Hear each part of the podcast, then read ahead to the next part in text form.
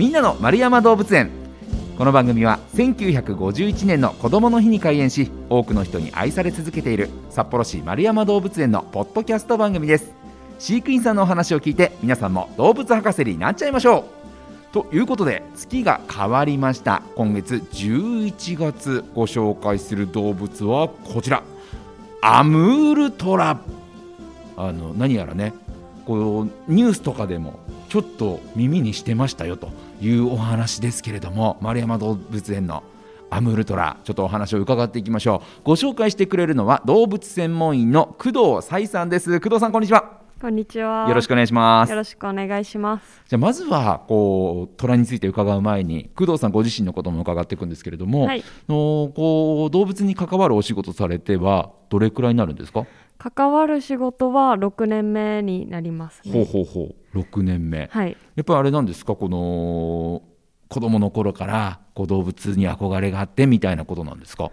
まあ人並みに子供の頃から動物は好きな子でした。はい。で、えーもうもともとあれですか？その飼育員さんになるぞと思ってずっと育ってきたんですか、飼育員になるのがもともとの小さい頃の夢ではあったんですけど、はい。やっぱりなるのが結構難しい狭き門な職業なので、何度か夢を諦めたり再熱させたりっていうのを繰り返してついになりました。やっぱりあれなんですか？あのこう飼育員さんになるためにはそういう、まあ、専門動物系のこう大学とかそういう学校に行くんですか？そうですね。私の場合は動物看護師の学校に行ってたんですけどまあ結構うちで働いてる人は動物関係の大学だったり専門学校出てる人が多いかなと思います、動物看護師ってごめんなさいね失礼ながら初めて聞く職種なんですけど、何やるんですか？えーと手術と診察以外のすべてのことをやります、えーえじゃあ獣医さんと一緒に、まあそうですね。いわゆる人間の病院のお医者さんと看護師さんみたいな関係性ってことですか？正直人間の看護師さんよりもやることは多くてお。薬作ったりだとか電話応対案内したりとか、あとは手術補助したりだとか、入院の補助もするしもう本当にレントゲンも取るし、へエコーの補助もするしみたいなもう何でもやっちゃうものですね。すごいですね。すごいいですね、え動物看護師さんっていう、まあ、資格なわけですかね？そうですね。資格があって、えー、と何年からかちょっと忘れちゃったんですけど近々国家試験にもなる移行する予定ですね国家試験に。でこの動物看護師さんとして丸山動物園に入ったんですか？丸山動物園には飼育員として入りました。うん。動物看護師の知識は持ってたんですけど飼育員としてその丸山動物園には就職しましたね。こう動物園に飼育員さんとして入ってその動物看護師としての経験ってこう生きてるなっていう瞬間ってあるんですか？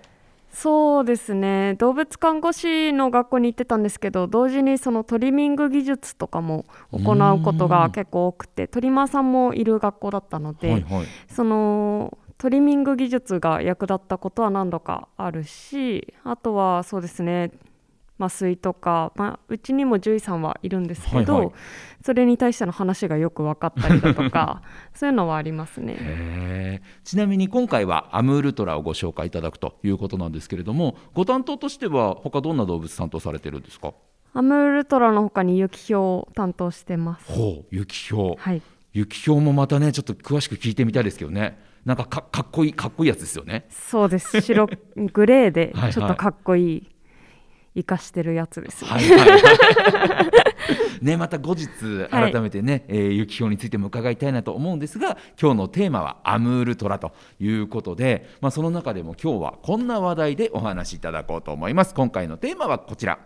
世界最大の猫科アムールトラえー、そうなんですねそうなんです。なんか勝手に世界最大の猫科はライオンだと思いがちじゃないですかそうですね百獣の王なのでそうですよねやっぱりライオンと思われがちなんですが、はい体格差的にはアムールトラの方が大きいと言われてます。えーまあ、大きいって言ってもねやっぱりそんなにそんなに人間近くまで行けないから、うんこう規模感がわからないんですけど最大でどれくらいになるんですかこのアムールトラは？サイズ感覚えてないんですけど、は体重ではだいたいオスだと300キロ超えるものは珍しくなかったりしますね。えもう見た目にもライオンより明らかでかいぞって感じなんですか？明らかに大きいです。へはい。え、そっかなんかライオンってこうたてがみがあるから、うん。なんか必要以上に大きく見えちゃうけどでもウルトラの方が大きいんですね。そうですね、ううんちで以前飼育してたそのライオンは結構小柄なタイプではあったんですけど圧倒的にやっぱりアムールトラよりも小さかったですね。へええちなみにこう、まあ、肉食動物じゃないですか。その戦闘力的なことで言うと、はい。このどっちが強いんですか？ライオンとトラで言うと。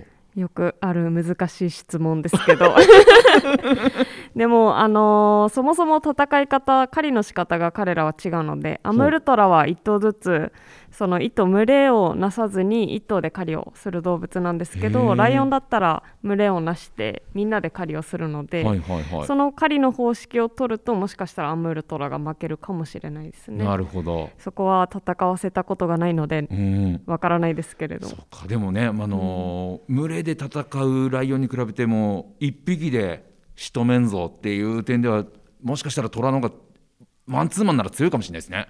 かもしれないですね。えちなみにこのアムールトラですけれどもとアムールってついてるだけあってアムールから来てるんですか、そうです、アムール川っていう川がはい、あってそのアムール川周辺に、えー生息してるトラになります。うーん。